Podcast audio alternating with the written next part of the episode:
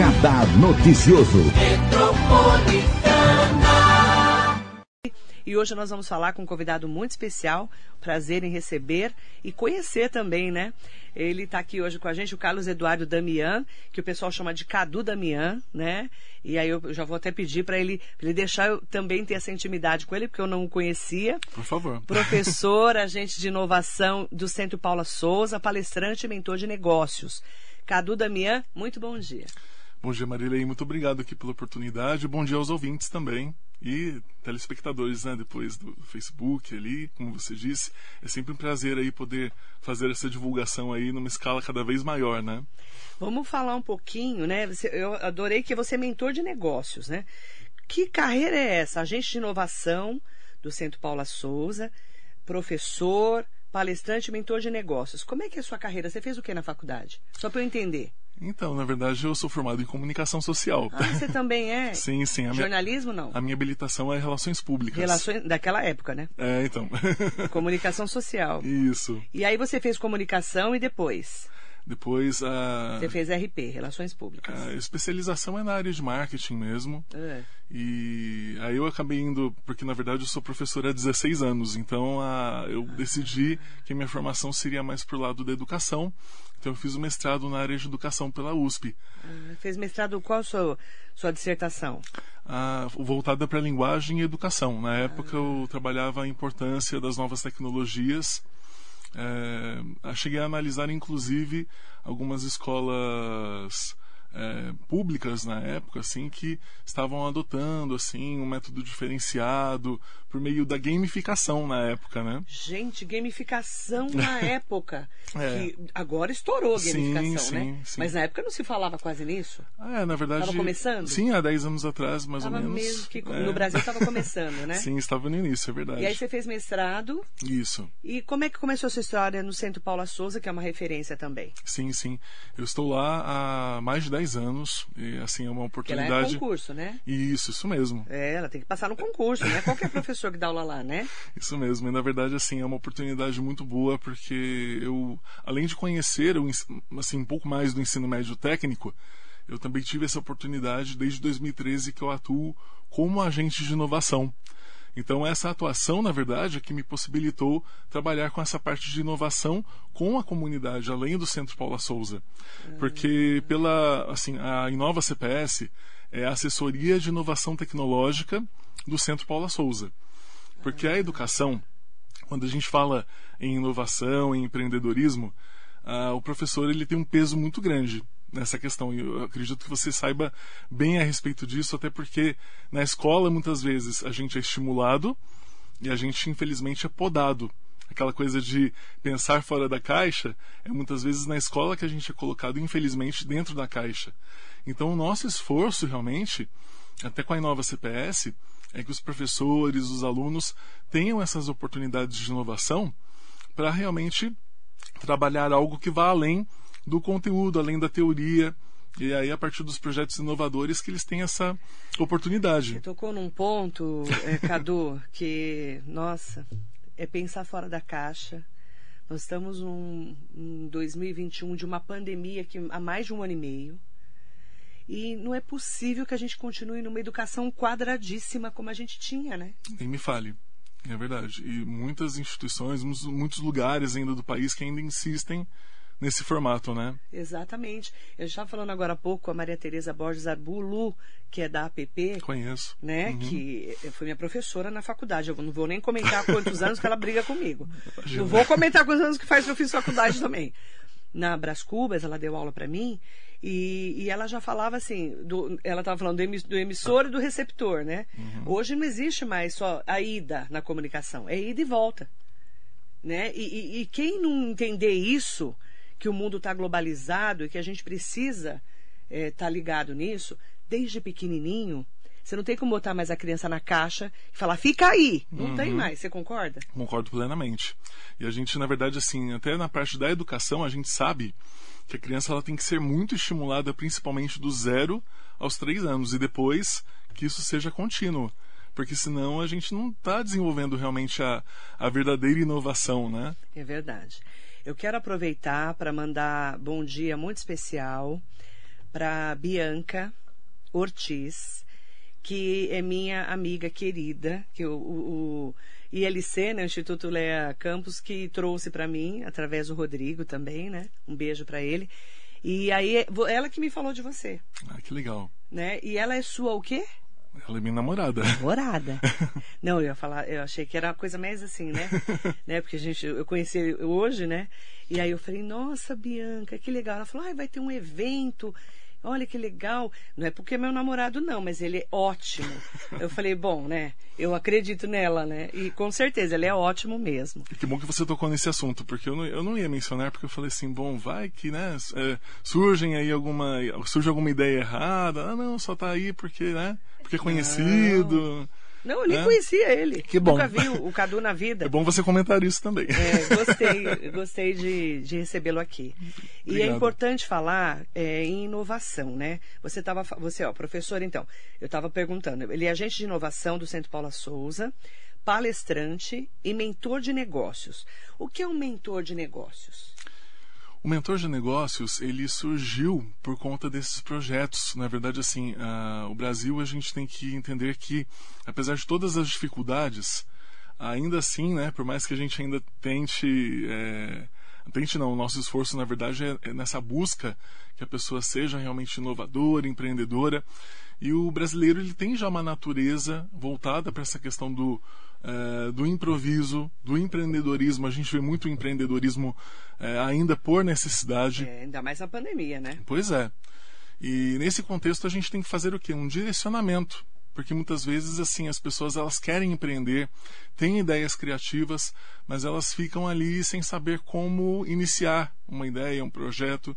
Então assim, eu iniciei a mentoria de negócios, no caso, é, dentro do Centro Paula Souza pela Inova mas atualmente eu também faço parte de uma associação, que é a Associação Brasileira de Mentores de Negócios, que tem a sede inclusive no Rio de Janeiro, e eles têm uma metodologia própria, porque na verdade assim, a mentoria de negócios, é, inicialmente ela é realizada por qualquer pessoa que tenha, digamos, uh, o conhecimento, né? Uh, e além dessa, desse conhecimento, dessa expertise, que ela tenha também, digamos, a boa vontade, assim, no sentido da empatia, de ver a pessoa querendo montar o seu, seu próprio negócio, né, tendo ali a sua primeira ideia e poder ajudá-la de alguma forma. Uhum. E só que o interessante é que tem essa metodologia, por quê? Porque muitas vezes o mentor ele chega já querendo colocar toda a bagagem que ele tem em cima do mentorado. E aí, pela metodologia, no caso dessa associação da Abmen, a gente aprende que, na verdade, o ideal é que você questione a pessoa. Porque o empreendedorismo, acima de tudo, não pode ser algo que o mentor influencia o mentorado a fazer. Tem que partir dele. As ideias têm que partir dele. Se ele for digamos, é, quebrar a cara literalmente com o empreendedorismo, porque não é fácil. Muitas pessoas acabam tendo aí experiências ruins, caem, mas depois a gente estimula a levantar porque esse é o, esse é o ideal do empreendedorismo, né? Se você, digamos, errar, que você erre rápido e possa se reerguer novamente. Então a ideia é que o mentor possa estimular tudo isso na pessoa. Mas a gente não pode confundir os papéis, que muitas vezes até o mentor nessa empatia, ele acaba se colocando tanto no lugar do mentorado que ele corre esse risco. Ah, não, não vou deixar ele Você sabe o que eu ouvi cair, não. do Sérgio Gromick, do Sebrae? Que foi gerente regional. Ah, conheço. Anos aqui em Mogi. Infelizmente foi embora para Guarulhos. Perdemos o Sérgio Gromick para Guarulhos. E, e, o Sérgio Gromick falava assim, que muitas pessoas chegavam no Sebrae e falavam assim, nossa, eu quero saber o que está dando dinheiro agora. O que, que, eu vou, o que, que eu abro que está dando dinheiro? Uhum. E aí eu brincava assim, então, se você soubesse, tivesse uma varinha de condão, você não ia ser gerente regional do Sebrae, você ia ser milionário, né? A gente ria, né? Porque as pessoas às vezes têm muito disso, né? Ela acha que ah, agora está na moda, por exemplo, é, fazer determinada coisa. E ela vai lá para fazer. Agora já mudou um pouco essa visão. A pessoa já sabe que ela tem que gostar de fazer alguma coisa para dar certo. Concorda comigo? Concordo. Porque, assim, é, é como você. Uh, tu, como tudo que a gente faz na vida, né? A gente tem que realmente ter esse apreço, a gente tem que gostar do modelo de negócio, a gente tem que gostar do público, Então, assim, é, essa é uma dificuldade muito grande, porque às vezes a pessoa vem para a gente perguntando assim, tá, é, eu quero trabalhar com esse modelo de negócios, mas como eu faço a questão do atendimento? Aí você fala, ué, o atendimento é o contato com o público, você vai ter que trabalhar isso. Ah, mas eu tenho muita dificuldade para falar com as pessoas. Então, assim, isso acaba acontecendo muito, assim, essas dificuldades assim básicas. E é aí que muitas vezes entram programas. Deixa eu até aproveitar que a gente está falando da Inova, da Inova CPS. Desde 2019, na, na FATEC Mogi das Cruzes, a gente abraçou um programa que hoje é parte de um programa maior que se chama Trilha do Empreendedorismo, que começou com a Escola de Inovadores. Antes era programa Escola de Inovadores, agora a gente tem nesse programa Trilha de Empreendedorismo, a gente tem a Escola de Inovadores, tem a Vitrine Inova e o Acelere Inova. Então são três fases. A pessoa, em 2019, a gente teve excelentes projetos aqui em Mogi das Cruzes e uma grande dificuldade que a gente via era a questão da comunicação. E o próprio programa da Escola de Inovadores, assim, programa no sentido de conteúdos, os módulos, eles acabam trabalhando é, esse, essa parte, né, esse lado da, da, comunicação, esse lado da pessoa entender o público, trabalhar o seu modelo de negócios da melhor forma para compreender todos os elementos. Então, assim, são programas, são iniciativas como essa que ajudam a pessoa a se entender melhor e a trabalhar o empreendedorismo da melhor forma. 2019 era pré-pandemia. Isso. Né? Tanto é que hoje nós estamos no formato online. E olha que interessante. Como mudou a comunicação de 2019 para hoje? Dois anos. Muito. Concorda? Concordo. Mudou a nossa vida essa pandemia. Tá todo mundo no online, pode ter a loja física, maravilhoso. Uhum. A empresa tá lá, a loja, o barzinho. Mas se a pessoa não tiver também no online, é, é, quando fechou tudo, ela como é que ela ia aparecer? Foi todo mundo desesperado pro Instagram, pro Facebook, até mesmo pro TikTok, que são as redes atuais, né? Uhum. Como que você enxerga essa mudança que aconteceu agora?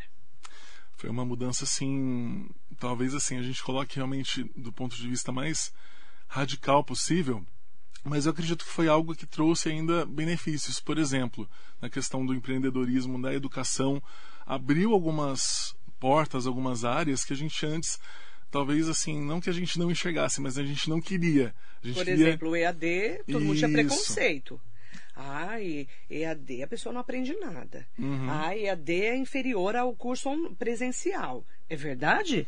Não, não é? Não. Todo mundo falava isso. Pois é. Agora está todo mundo to... como? Em EAD. pois é. E na verdade assim, a gente vê que não é uma questão de o ideal é que a pessoa não fique nessa zona de conforto e vá se adaptando. É claro que, assim como a educação presencial, o EAD tem as suas dificuldades. Se a pessoa que está trabalhando com EAD, no caso o professor, o gestor pedagógico, se eles não trabalham um planejamento da maneira adequada, a coisa não funciona. Então, realmente, a gente tem alguns detalhes que devem ser observados, mas essas mudanças, eu ainda acredito que elas são muito positivas porque acabam impactando na forma como as pessoas acabam atuando com as outras, com o mercado. E só para citar as mídias sociais que você acabou colocando aí né, nessa questão, é, elas, acabam, elas acabam se fortalecendo, principalmente porque a gente vê que não é apenas uma questão de vitrine do dia a dia. As pessoas veem que elas podem realmente criar um, um veículo de comunicação, ter ali no caso, por exemplo, a sua vitrine online não da sua vida diária, mas dos seus produtos, né? Trabalhar ali, no caso, a divulgação daquilo que ela realiza como negócio, estar mais perto do público também.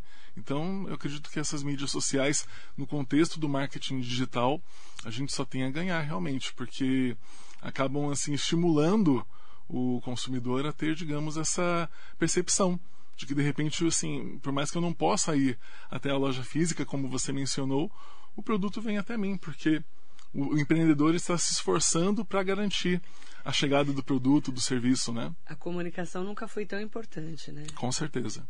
É, de você falar, eu preciso chegar no meu cliente, eu preciso chegar ali perto das pessoas que eu preciso divulgar.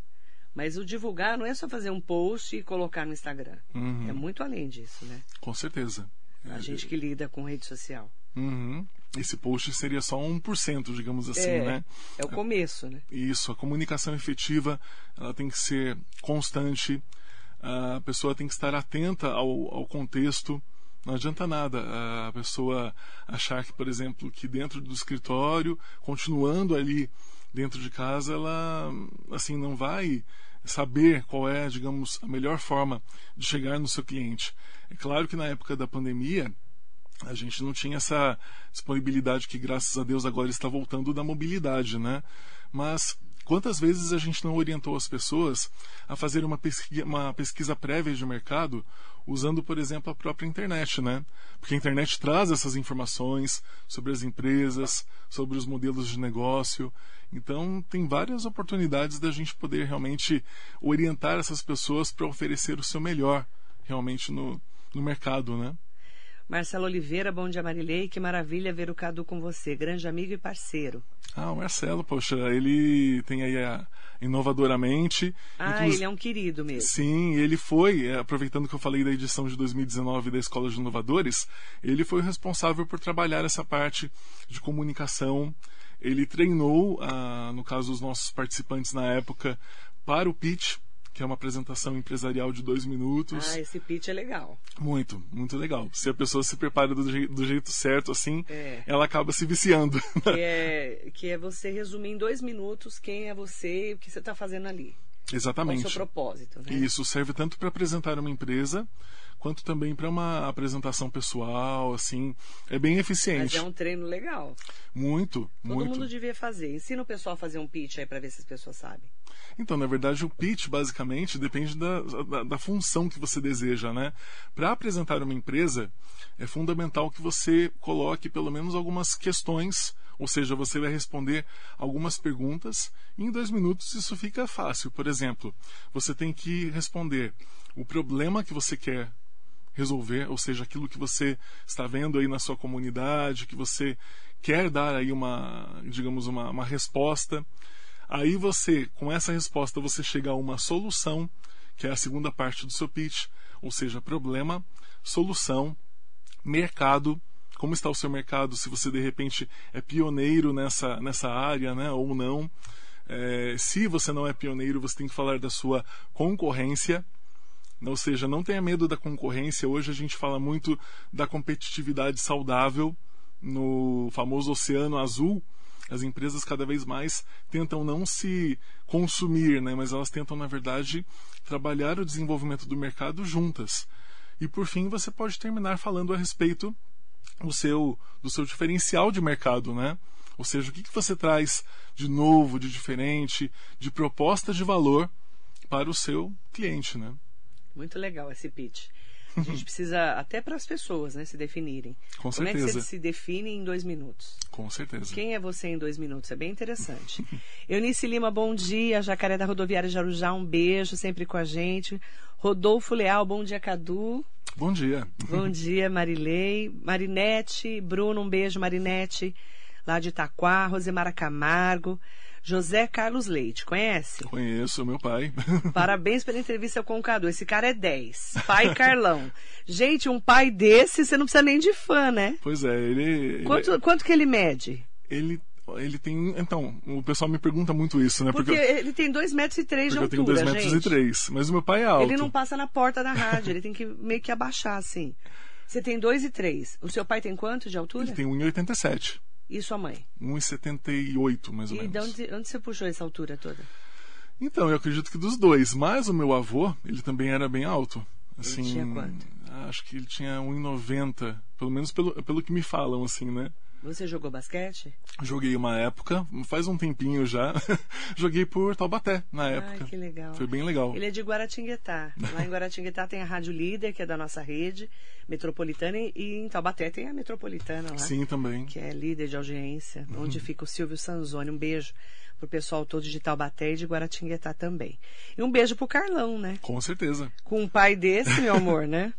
um beijão aí pro meu fã aí de 38 anos já. E a, minha, e a minha mãe também. Um beijo pra mãe. Como é que ela chama? Márcia. Márcia, um beijo. Marcelo Oliveira Lima está aqui com a gente, bom dia. Mariso Meoca, Sidney Pereira, bom dia. Alexandre Roger também aqui com a gente. aproveitar, né, para mandar bom dia especial para todas e todos vocês e convidar para o evento gratuito. Antes, eu só vou falar com Bruno Marques Pancione.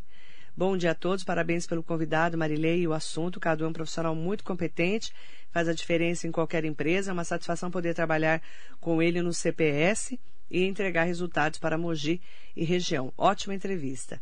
Bom dia, Bruno. Tudo bem? O Bruno, ele, além de um grande amigo, Eu conheço. diretor aqui da Fatec Mogi das Cruzes, Eu né? fiz curso de coach com ele. Ah, que legal. É. Você pensa o quê? Eu- Só você tá rodado, né? Não, eu Vou sei, pular essa parte. eu sei, eu sei que você tá sempre bem aí. É, Não, a gente tem que se atualizar, não Com tem certeza. jeito. Mas ele é gente boa, Bruno. Um beijo, querido Bruno. Fala- Faz tempo que eu não vejo por causa da pandemia, né? Eu Vamos também. convidar para o evento. Como que eu faço para participar desse evento e para quem é direcionado? Porque eu sei que é de graça. Isso, Eu já me animei com esse negócio do de graça, né, gente? Tudo que é de graça a gente quer fazer. Vamos lá. com certeza. Então, a- eu fico muito feliz, na verdade, de ser sempre convidado para estar aí atuando junto do pessoal aqui da comunidade eh, de Mogi das Cruzes, o pessoal da inovação, do empreendedorismo. Eles são muito ativos.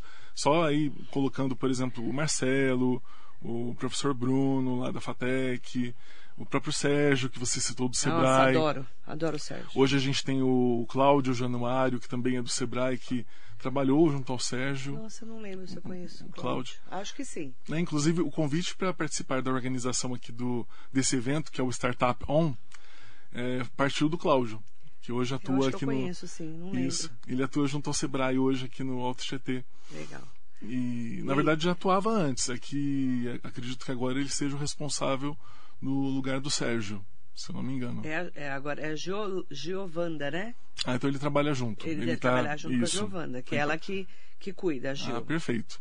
Ela que, que hoje é a gerente regional, né? Tá ótimo. Mas eu vi que ele é assessor ali. Sim, eu, sim, eu ele tá sei, sempre- Não sei qual que é o papel dele, mas eu, eu conheço pela Giovanda. Tá ótimo. Vamos falar do evento, vamos lá. Que dia que vai ser o evento? De 4 a 7 de outubro. 4 a 7 de outubro. Isso. Como que. Para que público que é direcionado? Na verdade, assim, ah, como o evento é online, ah, o público em geral ele pode, na verdade, acompanhar a programação. Inclusive, vai ser bem assim diversificada. Só que o nosso público-alvo, como a gente vai trabalhar com a parte de mentorias, né, ou seja, a gente vai ter inclusive um dia reservado aqui para pitch sessions, que são as sessões de apresentação do- dos pitches, né, que vai ser dia 7 de outubro. Então a gente tem, digamos, um foco voltado para as startups. Ou seja, o pessoal que já tem aí uma ideia. Esse evento, na verdade, assim, é, como ele vai trabalhar com a parte de mentoria, de apresentação, a ideia é que a gente pegue já as pessoas que estão já com a sua startup em desenvolvimento. Que elas estejam já com, pelo menos, o famoso MVP. O MVP é, na verdade, assim, a gente coloca que tem um protótipo, né? O protótipo é uma forma de você expor a sua ideia, apresentar a sua ideia. O MVP, que é o mínimo produto viável, ele é- já é uma maneira de você ter ali o produto em funcionamento como se ele fosse ao mercado. Só que antes de- dele ir para o mercado, a gente coloca na mão do cliente ou de uma amostra de clientes para eles poderem testar. Então, se a startup estiver nessa fase, ela pode participar aqui do evento e, além disso, a ideia é que eles tenham esse feedback. E, a gen- e, na verdade, assim, o evento também dá prioridade para aqueles que ainda não tiverem alguma forma de financiamento privado. Porque a ideia é que, na verdade, assim, as pessoas recebam aí esse apoio, inclusive para um futuro investimento. E aí vai ser de 4 a 7 de outubro. Isso. Como que eu faço para me inscrever? A inscrição é por meio do, do Simpla. É, é um, é um link bem assim, bem específico. Mas se a pessoa for em simpla.com.br, ela procura lá aí Startup On Auto Tietê, eu tenho certeza que ela encontra o evento. Porque o link, na verdade, é simpla.com.br barra Startup On if, hífen alto, hífen Tietê sem acento, Uhum. Underline 133 9058. Então esse é o link já mais específico. Uhum. Mas eu acredito que seja mais fácil realmente ir lá no simpla.com.br e procurar Startup On Auto Tietê. Bacana. E aí, para quem quiser maiores informações, tem lá como acessar